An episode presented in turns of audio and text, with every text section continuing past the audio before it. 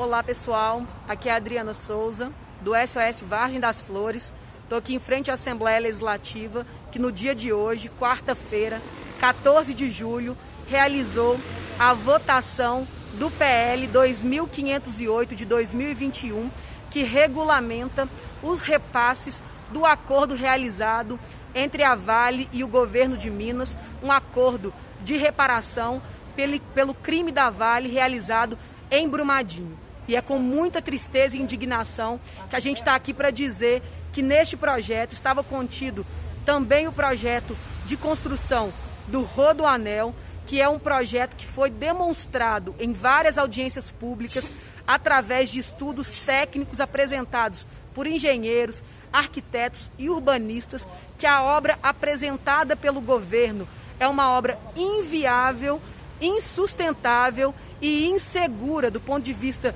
dos, dos estudos técnicos, do ponto de vista político, social, porque durante todo o debate desta obra não se teve a participação popular e nem a oportunidade de apresentar o contraditório. Além disso, os 59 deputados que votaram favorável a esse PL, juntamente com o Rodoanel, eles deram um cheque em branco para o governador Romeu Zema construir uma rodovia que, na verdade, vai beneficiar ainda mais as mineradoras. Por todo o traçado diretriz proposto pelo governo, a gente percebe que as mineradoras são poupadas e beneficiadas, em detrimento das áreas de mananciais, como é o caso de Vargem das Flores, que abastece 500 mil famílias na região metropolitana, também a Apalagim e Ribeirão das Neves, os aquíferos Cauê e várias outras áreas de preservação ambiental que são impactadas e devastadas com a proposta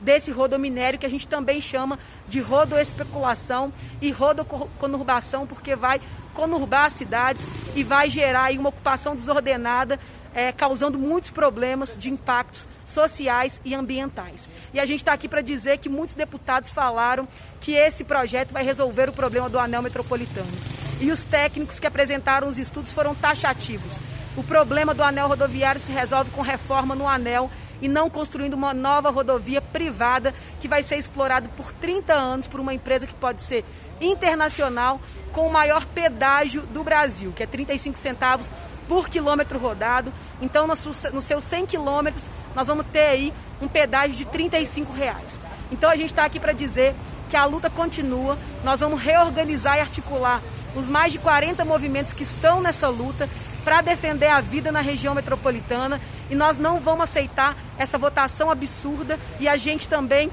lamenta muito pelo palanque eleitoral que foi feito com esse dinheiro que é sujo de lama e sangue. Essa votação envergonha o povo mineiro e violenta ainda mais a memória de cada pessoa assassinada e de seus familiares no crime da Vale de Brumadinho. Fé na luta, venceremos.